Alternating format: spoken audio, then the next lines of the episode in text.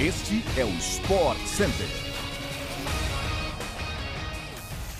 Um bom dia para você, fã do esporte. Chegamos com mais um podcast do Sport Center que vai ao ar sempre de segunda a sexta-feira, às seis da manhã, além daquela edição extra, sextas-feiras à tarde. Eu sou Edu Elias. Não se esqueça de seguir o nosso programa no seu tocador preferido de podcasts. Não é isso, Bruno Vicari? Bom dia. Tudo bem, Edu? Bom dia para você, exatamente. Bom dia para os fãs de esportes. Aqui é o Bruno Vicari e o Sport Center também, claro, vale sempre a gente lembrar, chega diariamente ao vivo pela ESPN no Star Plus. Hoje, então, na TV são quatro edições, tá? Tem às 11 horas da manhã, tem às 4 horas da tarde, às 8 da noite e também às 11 horas. Então pode aumentar aí o som do seu fone porque o SC está no ar.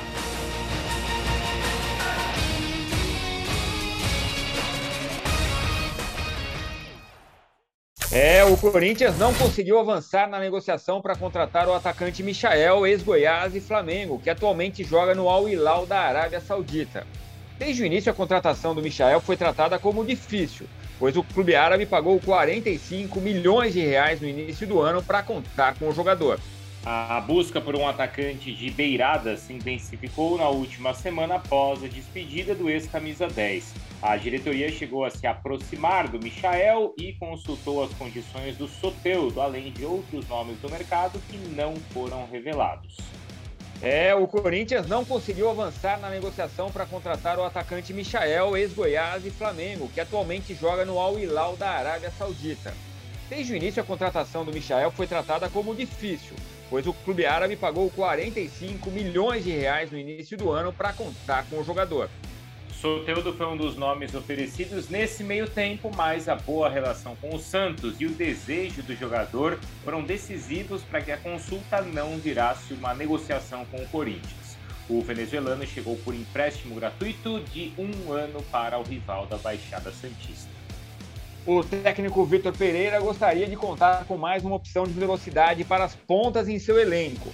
A ideia era contratar um jogador veloz que também ajudasse na recomposição defensiva.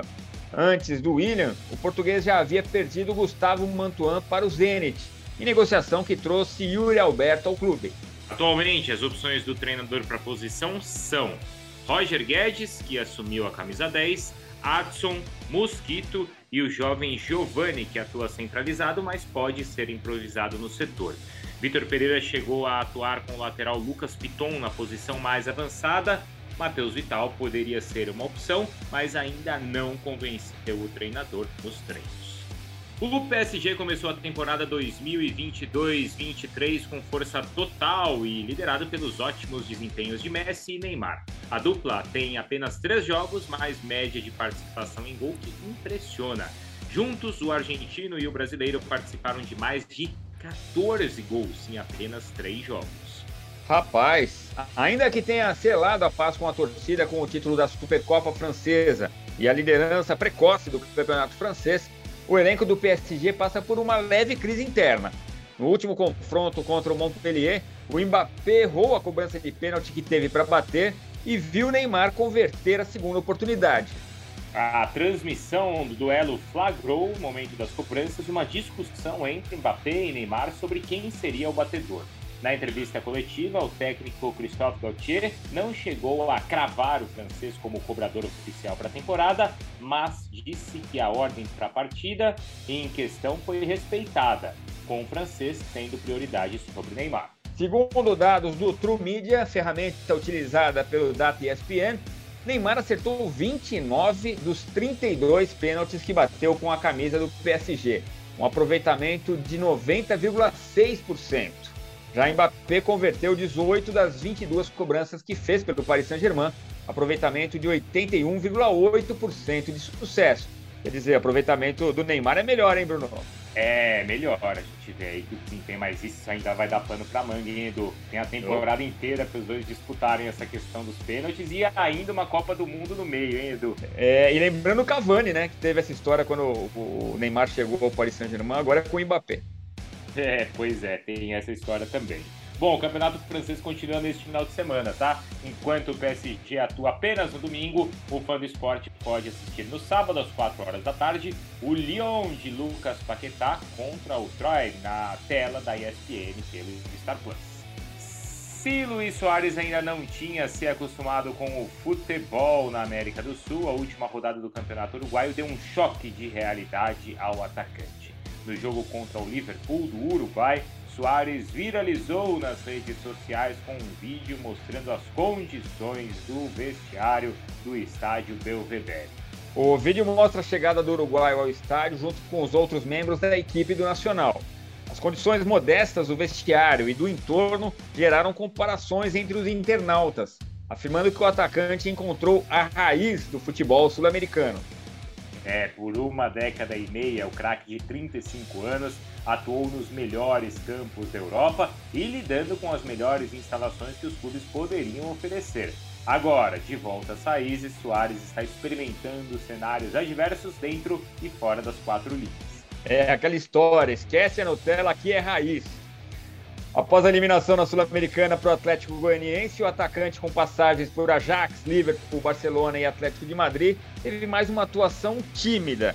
Foi titular na vitória por 1 a 0 para cima do Liverpool do Uruguai, mas não conseguiu balançar as redes. Coube a Franco Rossa marcar o gol. O Campeonato Uruguaio é mais um torneio que o fã de esportes acompanha na tela da ESPN pelo Star Plus. A quinta rodada do torneio Clausura está prevista para esta quarta-feira, mas ainda sem horários confirmados. Soares enfrenta o Montevideo Wanderers na próxima rodada. Bia Dadmaia fez história no Canadá na última semana. Depois de superar um caso de doping e vivendo o auge de sua carreira, a tenista se tornou a primeira brasileira a figurar no top 20 mundial e chegou no melhor resultado de sua carreira com o vice-campeonato do WTA 1000 de Toronto. O fã do esporte acompanhou toda a trajetória do torneio na tela da ESPN pelo Star Plus. Foi demais. Bia avançou derrubando grandes jogadoras no caminho no mata-mata, eliminou Leila Fernandes, canadense, 13ª melhor do mundo. Nas oitavas, bateu a melhor do planeta, a Iga Swiatek, que por si só já havia se tornado um feito histórico. A brasileira seguiu construindo sua marca, superando Bentic e Pliskova.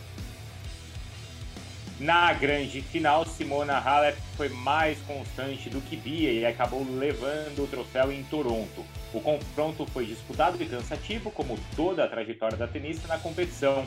A romena venceu o primeiro set por 6 a 3, mas a brasileira devolveu o segundo por 6 a 2. No último, Halep conseguiu superar a brasileira e vencer por 6 a 3.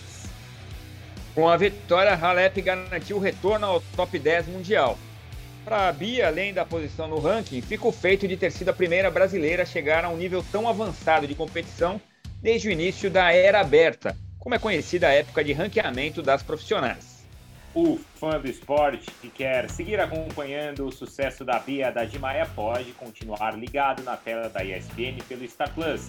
A brasileira segue na América do Norte para a disputa do WTA 1000 de Cincinnati e deve estrear nesta terça-feira.